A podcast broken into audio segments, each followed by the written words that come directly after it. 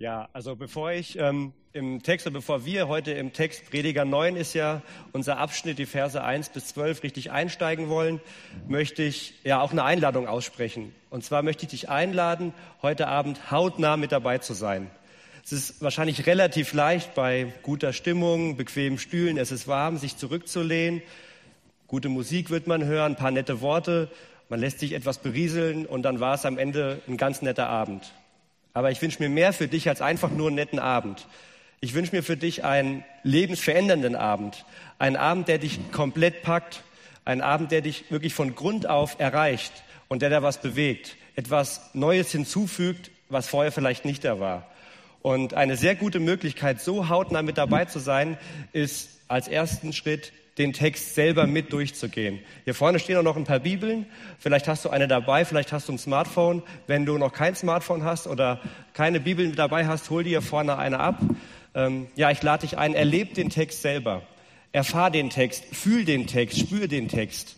Sei einfach hautnah mit dabei und es wird dich viel mehr packen, als wenn du nur einfach das erzählst bekommst, was ähm, ja die Prediger, in dem Fall heute ich, in dem Text sehen. Und es gibt auch wenig Schöneres, als darauf zu warten, dass jetzt jemand nach vorne kommt. Von daher nehmen wir uns die Zeit auf jeden Fall. Okay. Dann, also ich habe ja schon gesagt, der Abschnitt heute ist Prediger 9, die Verse 1 bis 12. Und als Überschrift über diesen Abschnitt ähm, steht die Frage, was am Ende übrig bleibt.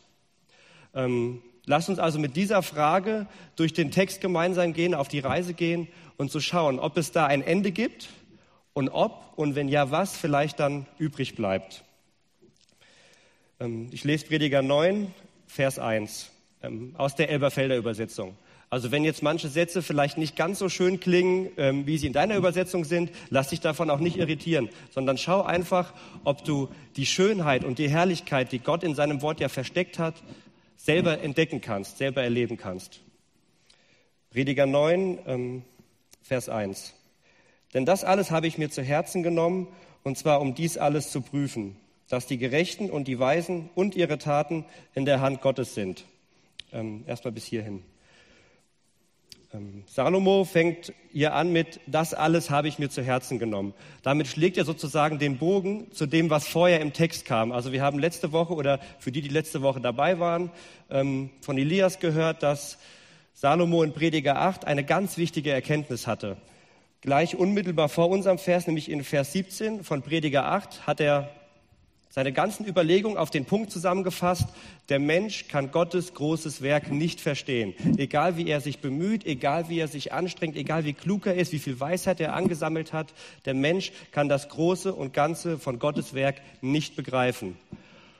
Und das könnte natürlich eine ziemlich ernüchternde Feststellung sein und sagen, okay, wenn ich nicht weiß, warum das alles passiert, wenn ich nicht verstehe, warum ist das Leben so, wie es ist und warum ist es nicht anders, ist dann vielleicht alles egal, spielt dann alles keine Rolle.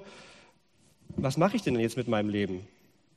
Und da ist, ähm, aber auf diesen Punkt geht Salomo nicht. Also er wird nicht ähm, mutlos, sondern er erkennt daraus einen ganz wichtigen Schluss. Und ähm, da schreibt er dann, dass die Gerechten und die Weisen und ihre Taten in der Hand Gottes sind.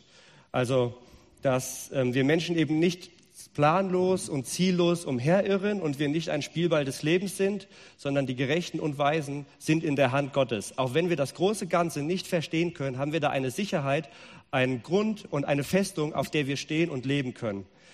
Und das ist eine ganz wichtige Wahrheit, denn unsere Wahrnehmung kann uns gerade in dem Punkt sehr oft trügen wenn wir in die Welt schauen, in unser Leben schauen und dann sehen wir da vielleicht häufig Unordnung, Chaos, ähm, Ungerechtigkeit. Den Guten geht es oft schlecht, den Schlechten geht es so oft gut. Und dann können wir genau denken, hier kann doch kein Gott sein. Vor allem kann doch hier in dieser Welt, in meinem Leben, kein guter und gerechter Gott sein, der die ganze Sache auch noch lenkt, kontrolliert und der da ist. Und unserer Wahrnehmung können wir dann Tag für Tag, wenn wir schwierige Zeiten durchmachen, diese wunderschöne Wahrheit entgegensetzen und sagen, nein, es ist nicht chaotisch, es ist nicht ungeordnet, sondern der Gerechte und der Weise sind in der Hand Gottes. Wenn ich an Jesus glaube, wenn ich in der Hand Gottes bin, dann bin ich sicher. Das ist eine ganz wichtige ähm, Erkenntnis, die Salomo aus seinem ersten Punkt, nämlich dass er das große Ganze zwar nicht versteht, ableiten konnte. Ähm, was wir uns dann aber fragen müssen ist, er hat ja hier bestimmte Menschen im Blick. Er sagt ja hier in Vers 1, dass die Gerechten und Weisen und ihre Taten in der Hand Gottes sind. Und wenn wir die Bibel als Ganzes im Blick haben, dann könnten wir mit, dem, mit dieser Anforderung, dass es nur Gerechte sind oder Weise sind, ein Problem haben. Ähm, gerade Paulus bringt das unglaublich prägnant und ähm, sehr radikal auf den Punkt. Äh, schaut mit mir mal bitte in Römer 3, das ist im Neuen Testament. Nach der Apostelgeschichte, also vier Evangelien, Apostelgeschichte, dann Römer. Und in Römer 3, in Vers 10, macht er eine ziemlich radikale Aussage, die uns vor ein Riesenproblem gleich stellen wird. Römer 3, Vers 10, da sagt jetzt Paulus, da ist kein Gerechter, auch nicht einer. Paulus sagt also, es gibt keinen gerechten Menschen, nicht einen einzigen. Und Salomo sagt aber hier in seinem ersten Vers von Prediger 9, dass der Gerechte in der Hand Gottes ist. Paulus sagt jetzt, es gibt keinen Gerechten. Also ist die Hand jetzt leer von Gott? Gibt es also niemanden, der in dieser Hand Gottes ist, der sich da befindet? Wie lösen wir das Problem? Also wie geht es jetzt weiter für uns? Haben wir da keine Hoffnung? Haben wir da keinen Ausweg? Ähm, wenn wir die Bibel kennen, wissen wir, dass es einen Ausweg gibt aus diesem Problem. Und Paulus selbst sagt uns auch diesen Ausweg im gleichen Kapitel. Ähm, Vers 26, also Römer 3, Vers 26. Jetzt spricht er nämlich davon, welche Funktion Jesus hatte. Also was macht jetzt Jesus mit diesem Problem? Römer 3, Vers 26 sagt ähm, Paulus dann, also Jesus kam und dann zum Erweis seiner Gerechtigkeit. Das heißt, Jesus kam, damit Gott beweist, dass er gerecht ist ähm, und den rechtfertige, der des Glaubens an Jesus ist. Also Jesus Christus kam, um zwei Dinge klarzumachen. Gott ist absolut gerecht, das heißt, Gott bestraft jede Sünde, aber Gott kann auch gleichzeitig Menschen rechtfertigen, das heißt Menschen gerecht sprechen. Und das bedeutet, wenn Salomo von, also von einem gerechten Menschen spricht in Prediger 9, Vers 1, dann ist das nicht der Mensch an sich, es ist nicht der Mensch an sich gerecht, sondern es ist der Mensch, der von Gott gerecht gesprochen wurde und wie wurde er von Gott gerecht gesprochen? Das sagt Paulus ja, nämlich der, der an Jesus Christus glaubt. Der wird von Gott gerecht gesprochen. Und dieser Mensch, der kann sich in der Hand Gottes befinden. Und der befindet sich auch da. Und wenn also die Frage ist, glaube ich an Jesus? Und wenn ich die mit Ja beantworten kann, dann gehöre ich in diese Hand Gottes, dann bin ich da sicher, dann bin ich da geborgen. Dann müssen wir uns natürlich fragen, okay, was meint denn Paulus oder was meint die Bibel denn, wenn sie sagt, wir müssen an Jesus glauben? Ist das dann nur ein Abnicken von Tatsachen, ein Zustimmen? Ja, Jesus ist der Sohn Gottes. Ja, Jesus ähm, hat Wunder gewirkt. Ja, Jesus ist gekreuzigt worden. Ja, Jesus ist auferstanden. Ja, Jesus hat für Sünden bezahlt. Ist es das? Also wenn ich dazu überall Ja sage, ein Häkchen mache, glaube ich dann? Das denke ich deshalb nicht, dass es damit schon ist, weil der Teufel und auch die Dämonen würden auf die gleichen Fragen alle mit Ja antworten. Der Teufel hat ja nie geleugnet, dass, es, dass Jesus nicht Gottes Sohn ist. Er hat auch nie geleugnet, dass Jesus Wunder gewirkt hat. Auch die Dämonen haben erkannt, dass Jesus Macht hat. Also man hat dann nicht ähm, Gott angezweifelt, sondern das Problem ist, dass man ähm, seine eigene Position vor Gott nicht akzeptiert hat. Satan will selber sein wie Gott. Der Mensch will selber sein eigener Herr sein. Und deswegen gehört viel mehr dazu, wenn man an Jesus glauben will, als nur bestimmte Tatsachen abzunicken. Es geht darum, dass man Jesus als das Allerwichtigste, den wertvollsten Schatz und das Schönste im Leben hat, ähm, Liebe für ihn hat. Und da sehen wir, dass nämlich das zum Beispiel Satan nicht hat. Satan hat keine Liebe für Jesus und keine Liebe für Gott, sondern nur Liebe für sich. Und Glauben, also das, was sein muss, um in dieser Hand Gottes zu sein, ist eine Liebe für Jesus. Es ist mehr als ein Zustimmen. Jesus muss das Schönste sein, das Wichtigste, das Wertvollste und das Würdigste in einem Leben. Und das ist auch die spannende Frage, ja, die wir uns stellen müssen, die du dich heute Abend stellen musst. Ist Jesus das für dich in deinem Leben? Wie ist das, wenn du morgens aufstehst? Woran denkst du? Wie ist das, wenn du so durch den Tag gehst? Woran denkst du? Wer begleitet dich? Wer bestimmt überhaupt deinen Tag? Wer sagt dir, wie du was machen sollst im Leben? Wie ist das abends, wenn du zu Bett gehst? Also ihr seht, ähm, wenn man die Sache ernst nimmt, ist das unglaublich radikal und umfassend. Und das ist die spannende Frage. Bist du in dieser Hand Gottes? Und ich kann dir eine schöne Perspektive geben. Wenn du in dieser Hand bist, dann sagt Jesus selber im Johannesevangelium, was dann mit dir ist, also wie sicher du da bist und wie ähm, geliebt du dich da fühlen darfst. In Johannes 10, das ist im Evangelium, also etwas nach links wieder gehen. Johannes 10 sagt uns Jesus nämlich selbst, was mit diesen Menschen ist, die in der Hand Gottes sich befinden. Johannes 10, die Verse 27 und 28. Vers 27. Meine Schafe hören meine Stimme und ich kenne sie und sie folgen mir. Und ich gebe ihnen ewiges Leben und sie gehen nicht verloren in Ewigkeit und niemand wird sie aus meiner Hand rauben. Das heißt, wenn du in dieser Hand Gottes bist, wenn du wirklich an ihn glaubst, wenn Jesus das Allerwichtigste in deinem Leben ist, dann bist du sicher, beschützt, bewahrt, behütet, geliebt alles zusammen und das Beste ist für immer. Also keine Macht, keine Kraft auf dieser Welt kann dich da rausreißen, weil Gott selbst verspricht, wenn du da drin bist, kann dir nichts mehr passieren. Und das ist eine wunderschöne Aussicht für dein Leben, dass du sagen kannst, ja, wenn ich da bin, bin ich im Grund auf sicher. Egal welche Turbulenzen in meinem Leben kommen, egal was sonst so passiert. Und ähm, in diesem Punkt, auch wenn Salomo Jesus noch nicht kannte, ist ja das Alte Testament, hat er trotzdem gesehen, dass sich der Gerechte schon in der Hand Gottes befindet. Und das war also auch schon sein Halt, sein Anker, sein Grund, auf dem er leben konnte, auch wenn er wusste, ich kann das Große und Ganze in dieser Welt nicht verstehen. Und wie schwierig es für den Menschen ist, die Frage nach dem großen Ganzen zu verstehen, macht er im nächsten Satz dann nochmal deutlich. Und zwar in Prediger 9 wieder, jetzt ähm, Satz 2, immer noch in Vers 1, sagt er nämlich, Sei es Liebe, sei es Hass, nichts davon erkennt der Mensch. Alles beides liegt vor ihrer Zeit. Und Liebe und Hass sind ja somit die grundlegendsten Gefühle, die ein Mensch haben kann. Also vermutlich hat jeder hier im Raum schon mal geliebt und jeder im Raum schon mal gehasst.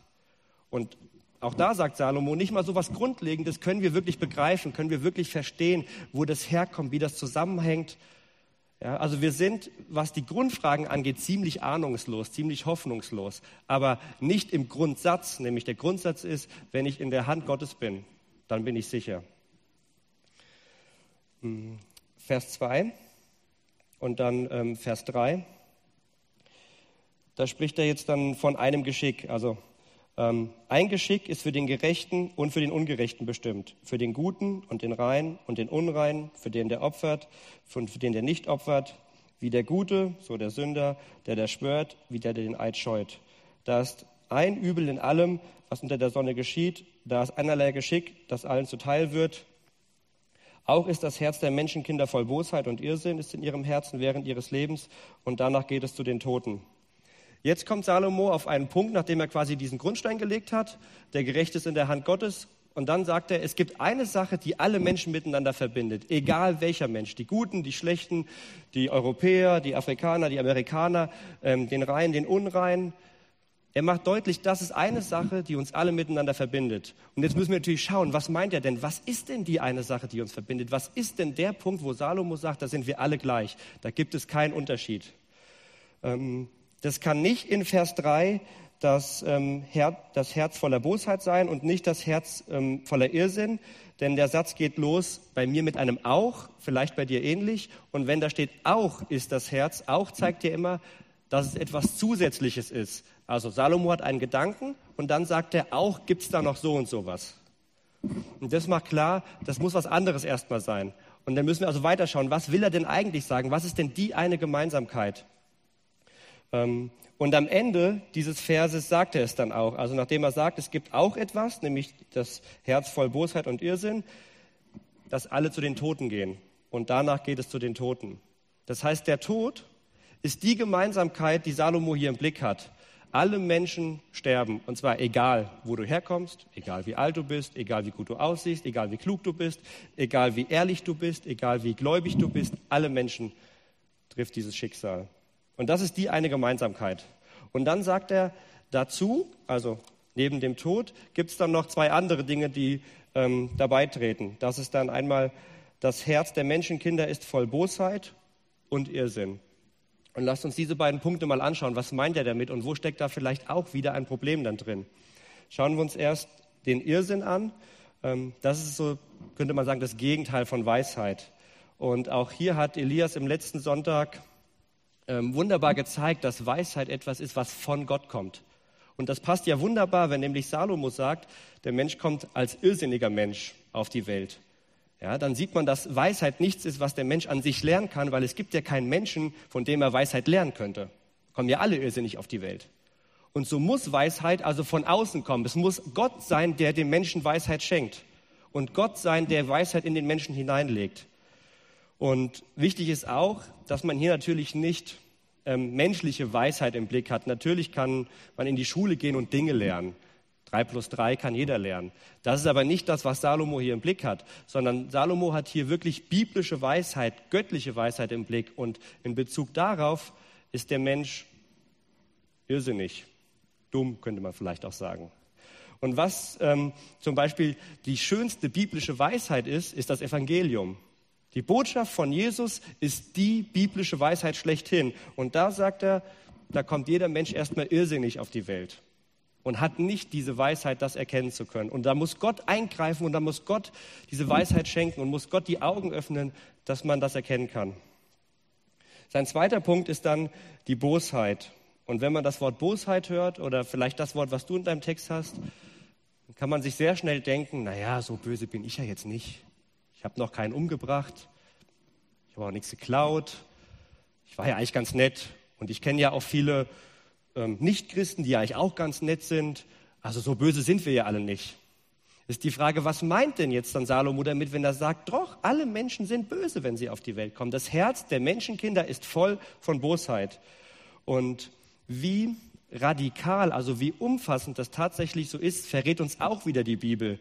Ähm, und zwar in dem Psalm David, ähm, Psalm 51, Vers 7. Da beschreibt David wunderschön, beziehungsweise sehr radikal, in der, in der Hinsicht auch wunderschön, wie umfassend ja, wir böse auf die Welt kommen. Und zwar sagt er nämlich im Psalm 51, Vers 7, siehe, in Schuld bin ich geboren und in Sünde hat mich meine Mutter empfangen. Das heißt, David sagt, ich bin in Schuld geboren worden. Das heißt, von Anfang an lebe ich in Sünde. Und das heißt, wenn wir uns die Frage stellen, ob der Mensch von Natur aus gut oder schlecht ist, dann ist der biblische Befund klar. Seit dem Sündenfall ist der Mensch von Geburt aus schlecht, in Sünde geboren und Salomo sagt, das Herz voll Bosheit. Aber was ist jetzt genau diese Bosheit? Was meint denn damit? Was steckt denn inhaltlich dahinter? Und wenn wir uns fragen, was Bosheit meint, hilft uns die Antwort zu finden, wenn wir auf die andere Seite schauen. Also was ist denn das höchste Gebot? was Gott den Menschen gibt. Was ist das allererste, was er einem Menschen sagt, wenn er sagt, das sollst du machen? Wahrscheinlich wisst ihr es sofort. Gott sagt als allererstes, du sollst mich lieben. Er sagt zuerst zu den Menschen, du sollst mich lieben, und zwar mit allem, was dich ausmacht. Mit deinem ganzen Herz, mit deinem ganzen Verstand, mit deiner ganzen Seele, mit deiner ganzen Kraft, mit allem, als ganzer Mensch. Und jetzt können wir auch verstehen, wenn Salomo sagt, das Herz ist voll Bosheit, wenn Gott sagt als allererstes, du sollst mich lieben, dann ist doch das die größte Bosheit, die ein Mensch vollbringen kann, Gott nicht zu lieben, ihm diese Ehre, die er tatsächlich verdient, der er würdig ist, nicht zu bringen und Gott zu ignorieren und zu sagen, mir egal, vielleicht gibt es ihn, vielleicht gibt es ihn nicht. Und da sehen wir auch, dass also ein Nichtchrist niemals nett sein kann, weil er ja das Allerwichtigste nicht tut. Er liebt Gott nicht. Und egal wie nett er dann zwischenmenschlich ist und was er für Dinge dann zwischenmenschlich toll macht, das Allerwichtigste in seinem Leben macht er nicht. Er liebt ihn nicht. Und so verstehen wir dann auch, was Salomo meint. Das Herz der Menschenkinder ist voll Bosheit. Ja, Menschen kommen nicht auf die Welt und lieben Gott, sondern sie kommen auf die Welt und wen lieben sie am allermeisten? Erstmal sich selbst. Und das ist sozusagen dann der Kern der Sünde oder der Kern allen Übels, sobald ich irgendetwas über Gott stelle, sobald mir irgendetwas wichtiger ist als Gott selbst. Und hier sehen wir auch unser zweites Problem, was der Mensch hat. Also das erste Problem war ja, dass jeder Mensch sündigt und gerechtfertigt werden muss durch Jesus. Und das zweite Problem ist, Problem ist, der Mensch will das ja eigentlich gar nicht. Also warum sollte Gott einen Menschen rechtfertigen, der doch mit Gott gar nichts zu tun haben will? Das wäre dann kein Geschenk. Wenn Gott sagt, hier, Robert, du bist gerechtfertigt und der alte Robert würde sagen, ich will doch mit dir gar keine Gemeinschaft. Ich will dich doch gar nicht anbeten, ich will dich doch gar nicht lieben, ich will doch mit dir gar nichts zu tun haben. Also wie kommen wir jetzt daraus? Wo ist jetzt hier wieder die frohe Botschaft? müssen wir uns fragen, was brauchen wir? Das Herz ist voll Bosheit. Das heißt, wir bräuchten ein Herz, das nicht mehr voll Bosheit ist, sondern ein Herz, das Gott aufrichtig liebt. Ein Herz, das tatsächlich für Gott schlägt, das tatsächlich Gott lieben kann, weil es Gott lieben will. So ein Herz bräuchten wir. Jetzt die Frage, ja, wo, wo kriegen wir das her? Und kommen wir das geschenkt? Muss ich was dafür tun? Und auch da gibt die Bibel wieder die Antwort. Ähm, schaut mit mir mal in Hesekiel 36.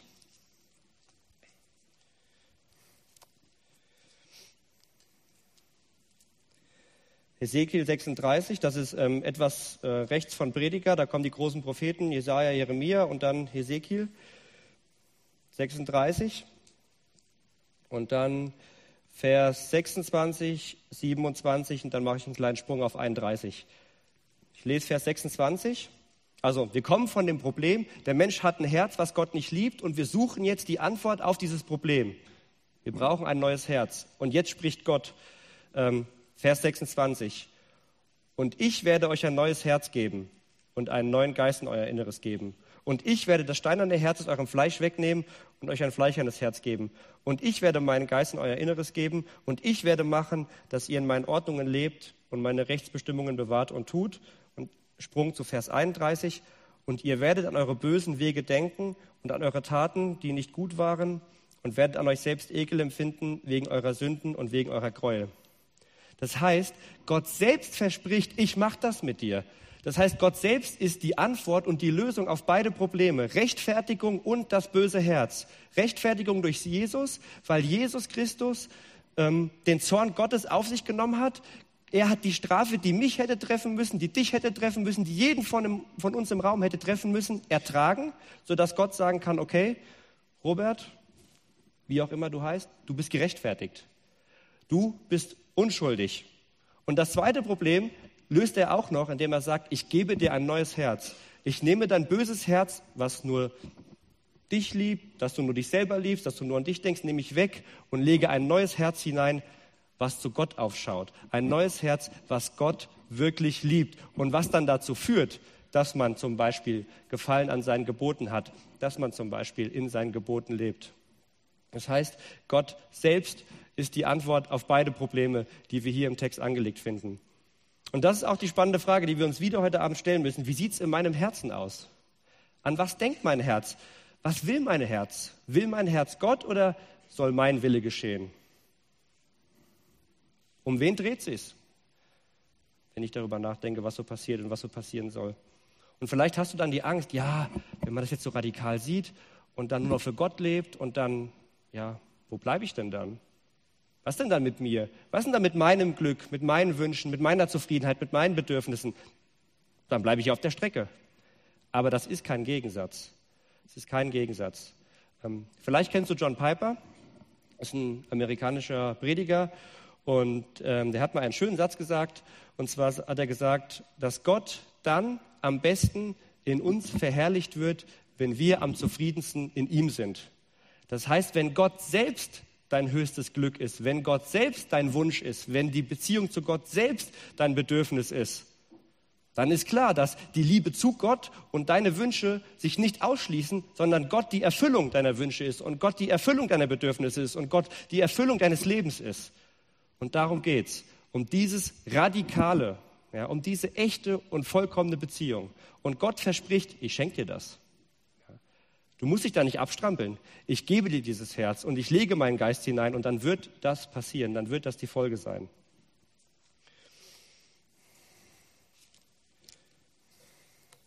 Schauen wir im ähm, Text weiter.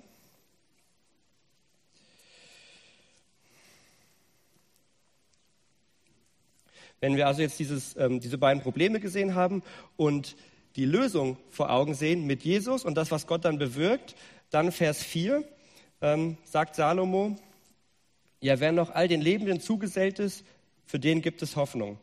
Denn selbst ein lebendiger Hund ist besser daran als ein toter Löwe. Ähm, denn die Lebenden wissen, dass sie sterben werden, die Toten aber wissen gar nichts. Und sie haben keinen Lohn mehr, denn ihr Andenken ist vergessen. auch ihr Lieben, auch ihr Hassen, auch ihr Eifern ist längst verloren gegangen. Und sie haben ewig keinen Anteil mehr an allem, was unter der Sonne geschieht. Salomo sagt hier, wer lebt, darf hoffen. Wer lebt, kann hoffen. Und was ist denn unsere Hoffnung? Unsere Hoffnung ist, dass Gott so unser Leben radikal verändert, wie wir das brauchen. Dass Gott uns rechtfertigt und dass Gott uns ein neues Herz gibt. Und jetzt sehen wir auch, warum nur der Lebende hoffen kann. Gott muss das hier machen. Gott muss es jetzt machen, solange du lebst. Es muss in deinem Leben passieren. Denn falls es nicht passiert, wartet der Tod auf dich im Sinne von, ähm, ja, du wirst hier sterben, das passiert sowieso. Und dann trennt sich's. Und wenn wir die Bibel in der Hinsicht auch gut kennen, wissen wir, dass es nur zwei Optionen gibt. Entweder danach die Ewigkeit mit Gott, was wir Himmel nennen, oder getrennt von Gott, was wir Hölle nennen. Und das wird kommen. Und deswegen muss es auch, ähm, muss das passieren. Es muss Wiedergeburt in deinem Leben passieren. Du musst radikal verändert werden. Und du hast diese Hoffnung, solange du lebst. Solange du lebst, ist das deine Hoffnung, dass Gott dich so verändert und dass du hier ein Leben mit Gott hast. Denn wenn du es hier hast, wirst du es nach deinem Tod auch haben. Dein Körper stirbt, aber Du lebst weiter mit Gott. Und deswegen ist die Hoffnung, die wir hier haben können, auch da und sie ist lebendig und sie ist auch heute Abend hier für dich. Wenn du noch nicht verändert bist, wenn du noch nicht wiedergeboren bist, dann ist heute Abend Hoffnung für dich. Heute ist ein Gnadentag für dich. Denn solange du lebst, hast du die Hoffnung. Also wenn wir uns fragen, was bleibt dann jetzt? Was können wir vielleicht schon sehen, wenn wir uns ähm, diese Frage, die über ähm, den Predigtext schwebt, nochmal stellen? Einmal bleibt nicht viel, denn wenn wir jetzt hier sterben auf der Erde, dann werden wir, was das hier betrifft, verschwinden. Ähm, Salomo sagt, dass ähm, selbst das Andenken ist weg, die Liebe ist weg, das Eifern ist weg, dein Andenken ist weg und wir können da einen kurzen Test machen. Wer von euch kennt noch den Namen seines Ur-Urgroßvaters? Okay, einer. Okay, ja, zwei, drei, ganz wenige. Sein Leibgericht kennt vermutlich niemand mehr. Ja, also ihr seht, man verschwindet von dieser Welt relativ schnell und selbst die engsten Menschen, also das war ja jetzt Familie, Freunde, Bekannte sind noch schneller weg. Das heißt, wenn wir uns fragen, was bleibt, hier auf der Welt nichts, man verschwindet. Und danach alles, denn dann kommt Ewigkeit und Ewigkeit entweder mit Gott oder Ewigkeit ohne Gott. Und deswegen ist die Zeit hier auf der Erde immens wichtig und so essentiell und so entscheidend. Ähm, das sehen wir dann auch in den nächsten Versen, weil nämlich nach diesem ganzen Befund, den Salomo also jetzt äh, beschrieben hat, ähm, er eine Aktion, eine Reaktion fordert. Vers ähm, 7 bis 9. Jetzt sagt Salomo, geh hin, iss dein Brot mit Freude und trink deinen Wein mit frohem Herzen. Denn längst hat Gott Wohlgefallen an deinem Tun.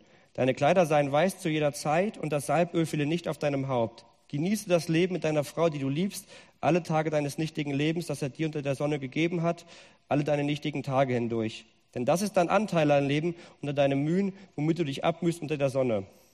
Zusammengefasst sagt Salomo, genieß dein Leben, genieß die Zeit, die Gott dir schenkt.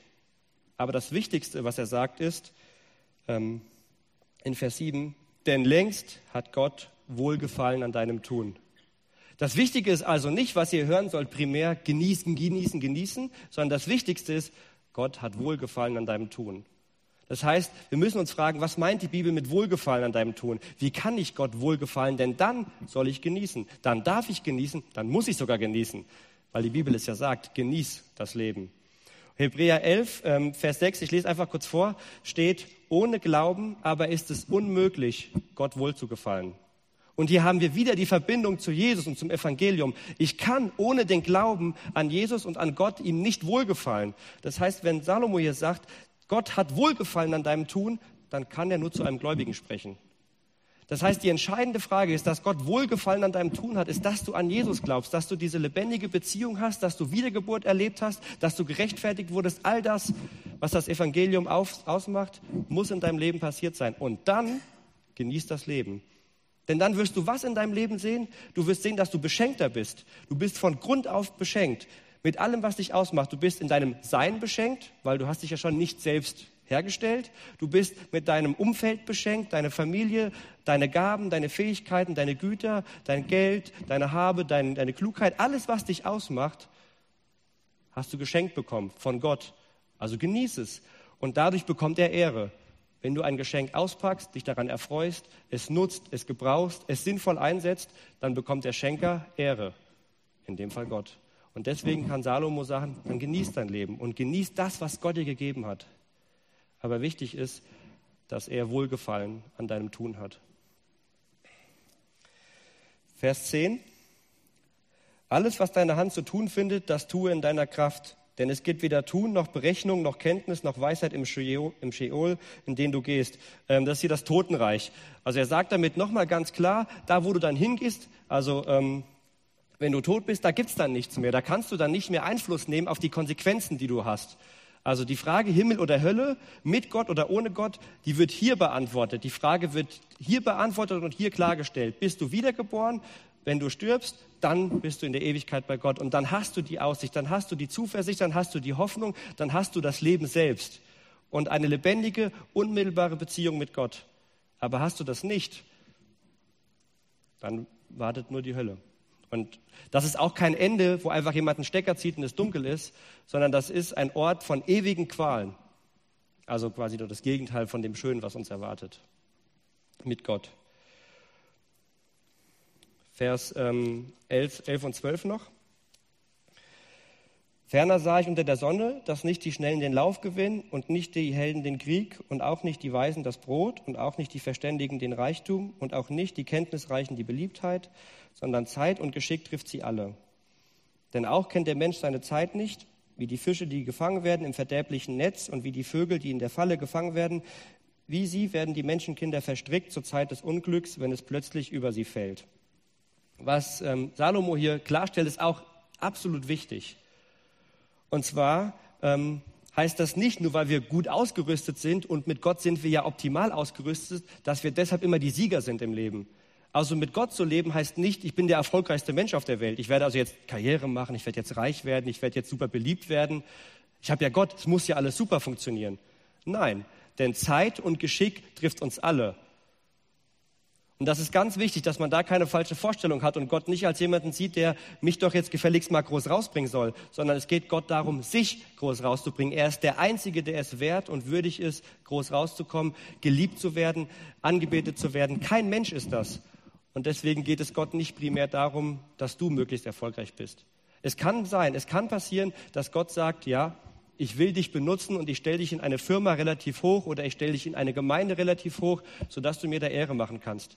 Es kann aber auch genauso sein, dass Gott dich einfach platt macht, dass du ein weltlicher Versager bist und trotzdem bringst du Gott Ehre in deiner Position, weil du nämlich sagst, auch das hat Gott mir gegeben. Und das Wichtigste ist ja gerade nicht das Geschenk an sich, sondern der Schenker. Und das Wichtigste ist also nicht, dass ich Geld habe, sondern Gott selbst soll mir das Wichtigste sein. Und das kann ich ja nicht verlieren. Also egal in welcher Situation ich bin, Gott selbst kann ich ja nicht verlieren. Das hat Jesus Christus versprochen.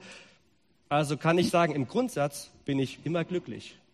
Egal, was man mir nimmt oder egal, was man dazu tut, der Kern kann das alles nicht sein, sondern der Kern soll Jesus selbst sein.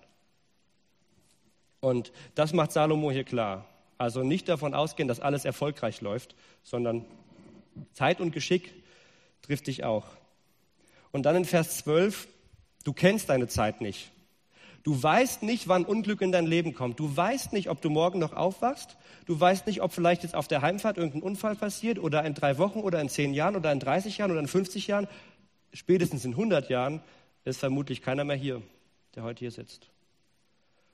Und 100 Jahre, also wer Geschichte in der Schule hat, der weiß, 100 Jahre sind im Geschichtsunterricht zwei Minuten, drei Minuten. Ja. Und mit Blick auf die Ewigkeit ist es nicht mal ein Wimpernschlag. Das heißt, diese begrenzte Zeit bist du nur hier und du weißt gar nicht genau, wie lang der Wimpernschlag ist. Und deswegen nutze die Zeit.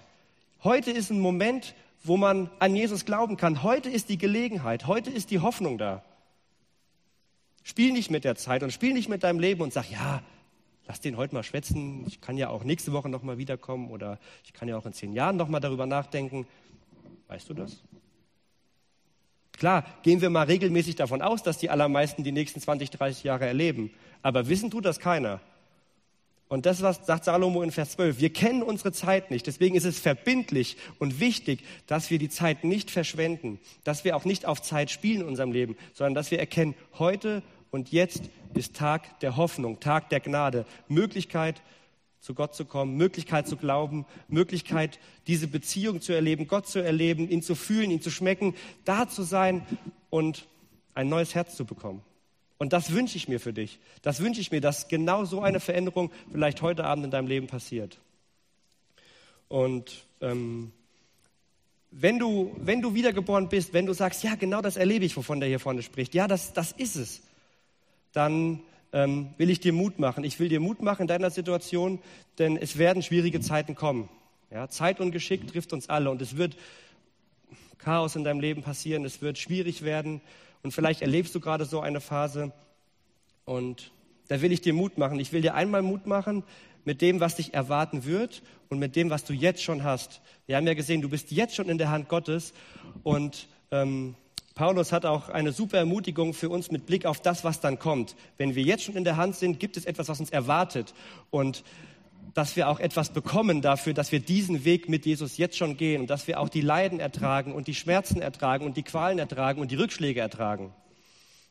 Ähm, ich habe den Text aus 2. Korinther Kapitel 4, die Verse 16 bis 18, etwas umgeschrieben, dass sie für dich passen. Und das will ich dir als Ermutigung zusprechen, wenn du das kennst, wovon ich gesprochen habe, wenn du, wenn du mit Jesus lebst, wenn du dieses neue Herz hast, was für ihn schlägst. Also 2. Korinther Kapitel 4, 16 bis 18, wer das dann mal nachlesen möchte, was da im Original steht. Ähm, das ist jetzt für dich als, als Zuspruch einfach. Du brauchst nicht den Mut zu verlieren. Denn wenn auch dein äußerer Mensch Tag für Tag aufgerieben oder zerstört wird, so wird doch dein innerer Mensch Tag für Tag durch die Wahrheit Gottes erneuert. Denn die schnell vorübergehenden und leichten Schwierigkeiten, auch wenn sie sich für dich nicht so anfühlen, die du im Glauben erträgst, bewirken für dich, für dich ein Übermaßes und überreiches Gewicht von Herrlichkeit. Schau nicht auf das, was du siehst, sondern schau auf das Unsichtbare. Das Sichtbare ist zeitlich, das Unsichtbare aber ewig. Schau nicht auf das Leid, schau nicht auf das Chaos, auf die Unordnung in deinem Leben, schau nicht auf das, was du als ungerecht hier siehst, sondern schau auf das, was du nicht siehst. Schau auf Gott. Und natürlich kannst du heute nicht sehen, was Gott mit deinen Leiden in der Herrlichkeit tun wird. Natürlich kannst du die Belohnung heute noch nicht sehen.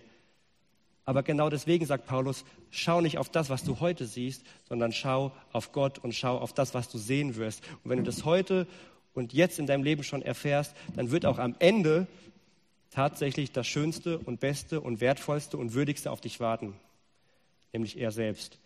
Und zwar in unmittelbarer Gemeinschaft. Nicht getrennt so wie jetzt, sondern hautnah und in Farbe und zum Anfassen irgendwie. Ja, ich kann es mir nicht genau vorstellen, aber es wird viel, viel schöner, als es jetzt schon mit Gott ist. Ähm, und wenn du hier sitzt und merkst, eigentlich habe ich keinen Plan, wovon der redet, und Jesus war vielleicht eher so eine Art Schmuckstück, ähm, was mal ganz nett ist, wenn man es anzieht, wenn man so in Satt geht und dann gehört man ja irgendwie dazu oder aus einer Gemeinde kommt und man kennt die richtigen Sätze und man kennt auch die richtigen Verhaltensweisen, aber du merkst, im Herzen ist da eigentlich nichts. Und wenn es um mein Leben geht, dann frage ich auch eigentlich gar nicht danach, was Jesus will, sondern ich treffe mal meine Entscheidung und dann hoffe ich schon irgendwie, dass das wohl dann passt oder auch nicht. Ähm, dann will ich dir von Herzen zurufen, dass du heute die Chance hast. Heute ist die Zeit, wo du umkehren kannst. Heute ist Jesus da mit offenen Armen und ist bereit, Menschen aufzunehmen. Heute ist die Möglichkeit, zu ihm zu kommen. Du brauchst also nicht nach Hause gehen und sagen, ja, in fünf Jahren. Heute hast du die Chance. Heute ist Gnadenzeit. Kehr um. Glaube an ihn. Und das Beste, was du jemals erlebt hast, wird dadurch noch um hundertfach übertroffen werden. Ich möchte noch beten.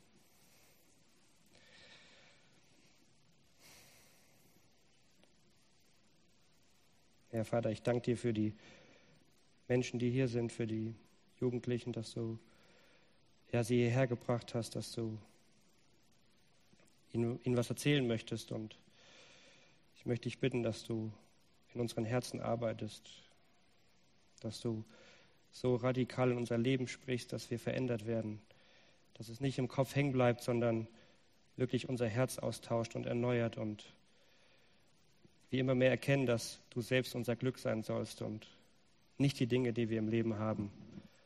Und dann können wir auch die schwierigen Zeiten durchstehen und die Rückschläge ertragen, weil du selbst uns nie verlassen wirst. Jesus, du hast versprochen, dass wir, wenn wir in deiner Hand sind, nichts und niemand uns da rausreißen kann. Und wenn du selbst unser Glück bist, dann haben wir immer Grund, glücklich zu sein.